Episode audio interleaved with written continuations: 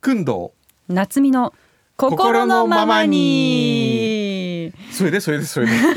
それで。早い早い早い。8月19日になりましたんで、はい。教えてください。いや実はですね、ええ。まあうちの高校すごく自由な公立のはい。都立校だったんですけど、はい、もうこれ男女共学。男女共学、で制服もない校則もない、はい。言ってましたよね。本当に自由な学校で、はい。でお昼休みにね、はい、よく、うん円形校舎っていうあの本当に学校の敷地の真ん中に円形の丸いはい。2階建ての校舎があって、はい。1階が食堂、うん。山田うどんが入ってたんですけど。いいで2いですか。階が部室棟になってたんですよ、はい。い、ろんな部室がちょっとずつ狭いんですけど入ってるっていいう。いですね。でその一角でうん。毎日お昼にギター片手に歌いうん。ながら、はい。こうなんか気持ちよさそうに歌ってる女の子がいたんですね、え同級生えに。はいはいでも甘くて柔らかい声で可愛くてはい。で私その子同じクラスになったことはなくって、ええ。名前は覚えてる？名前は覚えてる、うん。顔も覚えてる。で、はい。何回か喋ったこともあるんですけどそんなに深い仲ではなくて、何してるのかなって思っていたら番組に出てくれて、なんと今はい。シンガーソングライター。ほであの Apple Music で調べても出てくるくらいへでー。それこそあのフジロックとか、はい。サマーソニックとかも出てうる名前なんていう人ですか？えっとねあの、プリドーンっていうんですよ。清水美和子ちゃんっていう子なんですけど、はい。ソロプロジェクトでええ。プリドーン、これ夜明け前っていう意味らしいんですけど、あ出てる。でも新潟県生まれになってますよ生まれは新潟なんですかね？でもあの高校時代はもう練馬区にいましたよ。へえ、でね。あ本当だ。東京都中学校音あじゃあ楽創作もう中学は東京なんだ。有料賞を2年連続で受賞。もうね本当にねえ、なんだろう。もうプロっぽかったんですよその当時から。へえでちょっとあの出しましょうよ。あの同級生シリーズどうですか？それぞれの。あそう工藤さんの同級生もね いろんな人いるじゃないですか。同級。生誰かいいやついるかな。誰？それ。すみません。よくわかりません。何今の何？誰？誰？誰？誰？誰？今の誰？工藤さんじゃないですか？私触ってないもんスマホ。これも別に何も反応してなかったよ今。あこれか。アップルウォッチじゃないですか。アップルウォッ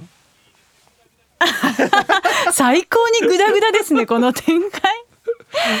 でもねその清水美和子ちゃんにね、ええはいはい。会いたいし、ええへえ。でももしねあの、うん。もしいろいろ難しいかもしれない来ていただけないとしても曲はね流したいなと思って早速そのうちのね、えあのディレクターのええ。マロタンにはい。言ったら「めっちゃいい曲っすね」って言って、でも結局そのまま流れてるっていう。ああそういうやつです 無視されてる。よこのディレクターは。もうね、はい。この僕もよくゲストこの人呼ぶ呼んだらどうって言うんですけどね、うんスルーですよ、うん。そのくせ自分がちょっと可愛いゲストとかね。自分が会いたいとかでキャスティングしてる時ありますよね。ある。もうひどい本当に。もうなんか。そう。へー。だからびっくりして。でもね実はね私の同級生もう一人男の子でもええバンドでデビューしてる子とかいて、あの知ってるかな？アンディモリっていうバンドのドラムの後藤君って同級生なんですよ。でゴッサンもやっぱり高校時代から軽音部で、ええまあ、あのドラムやってて、はいはいはいで大学早稲田行ったのかな？へでえそこで結成したんですよね。メジャーデビューしてますよね。はい。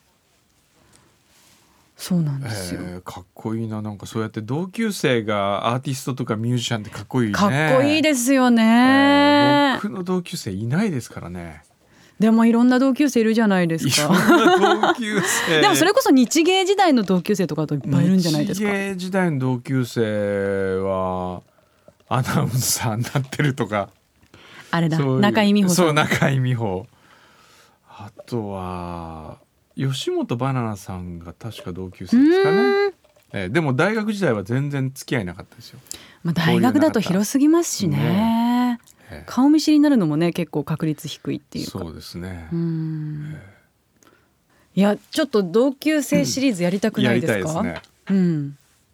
でもね同級生っていうかまあ後輩なんですけどね、昨日あのギタリストの鳥山裕二さんのうん60周年、まあ還暦ライブっていうのをやったんうですよ。ん。でワウワウが最近還暦という鉱脈を見つけまして、うん。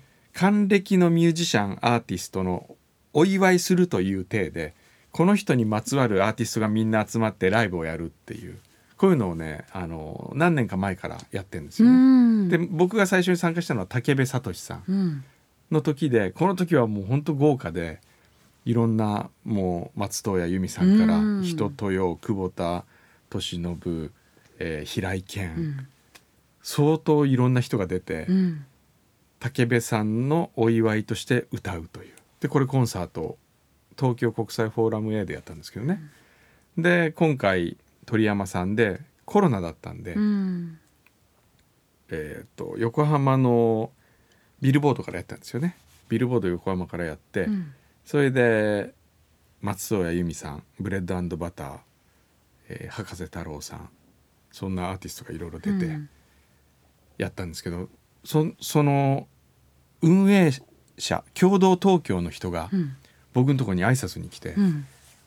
30いくつの若手だったんでうすけど、ん。実は僕先輩の後輩なんですよとかっつって、うん。高校時代の後輩だったんですよ。熊本の。熊本のマリスト学園ってね。うん。で彼がうん中学3年生の時に、うん。僕が公演に行ったらしいんですよ。へえその後輩に向けた公演で、うんでその時に僕は今テレビ界にいてこういうことをやってるんだっていうことを話したらしくて、うん。でそれまで彼はそういうエンターテインメントに全く興味がなかったのに、うん。それを聞いて、うん。自分もエンターテインメントの世界に行きたいんだと思ったんですと。へえそれでいつか会えるとと思っていましたけどついに今日お会いできましたっつって挨拶に来たんですよ。嬉しいですね、えーだからこう自分の公演で誰かの人生が変わってたりするっていうのってちょっとこう嬉しいですよね。嬉しいですね、へえ。だからきっと宇賀さんのね後輩とかでもいるんじゃないですか。アナウンサーになった人とか。立教だったらいるでしょ。え立教はいっぱいいますよ。だって先輩がいっぱいいらっしゃいますからね。うん。どうなんだろう。でも高校中学いるのかな、うん、自分が知らないだけかもしれないですよ。ねえどうなんでしょうね、でもいいです。その同級生もしくは先輩後輩シリーズ、先輩後輩シリーズね。はい。工藤さんか私の先輩後輩か同級生だけでええ。組み立ててみるみたいな、いいです一ね。回分。そうですね。ねえ。社長とかでもいいわけですよね。あそうですよ別ええ。に何されてる方でも、ええ。うん。手紙をくれ手た同級生。手紙をくれた同級生は呼んでも面白くないんじゃない？そういう。きいやでも。同級生じゃんけんするっていう。の それ負けたら？手紙関係ない。そうだだから全国のこれ聞いてくださってる工藤さんの母校の先輩後輩、私の母校の先輩後輩の方いたら手紙くださいっていうのは一人ぐらい来るかもしれない。ああそうですねだって別に小学校でも中学校でも高校でも大学でもいいわけじゃないですか。ですからね。そしたら結構いるんじゃないですか、うん。うんいるかもしれない、うん。確かに。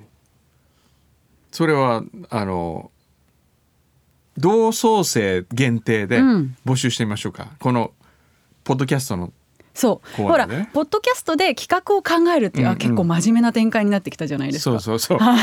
じゃああの我々の同窓生。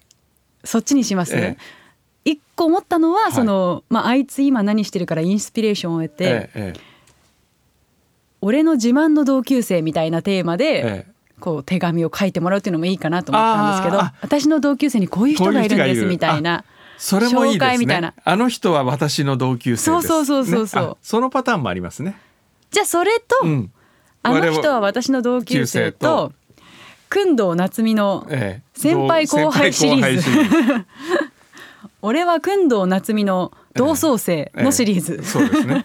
あと元彼元カノでもいいですよね。元彼元カノまで引き続き募集していきたいと思いますけど。これ妄想このポッドキャストでは妄想ではなくリアルでもいいですよね。リアル。はやめて。でもねリアルがねこえこのポッドキャストを聞いているとは思思ええなないい確かに。それはそうだ、いやそうですね。ということでまた来月暑さが収まってきた頃にお会いしましょう。皆さんからのお手紙は引き続きお待ちしております。郵便番号102-8080東京 FM サンデーズポストまでお願いします。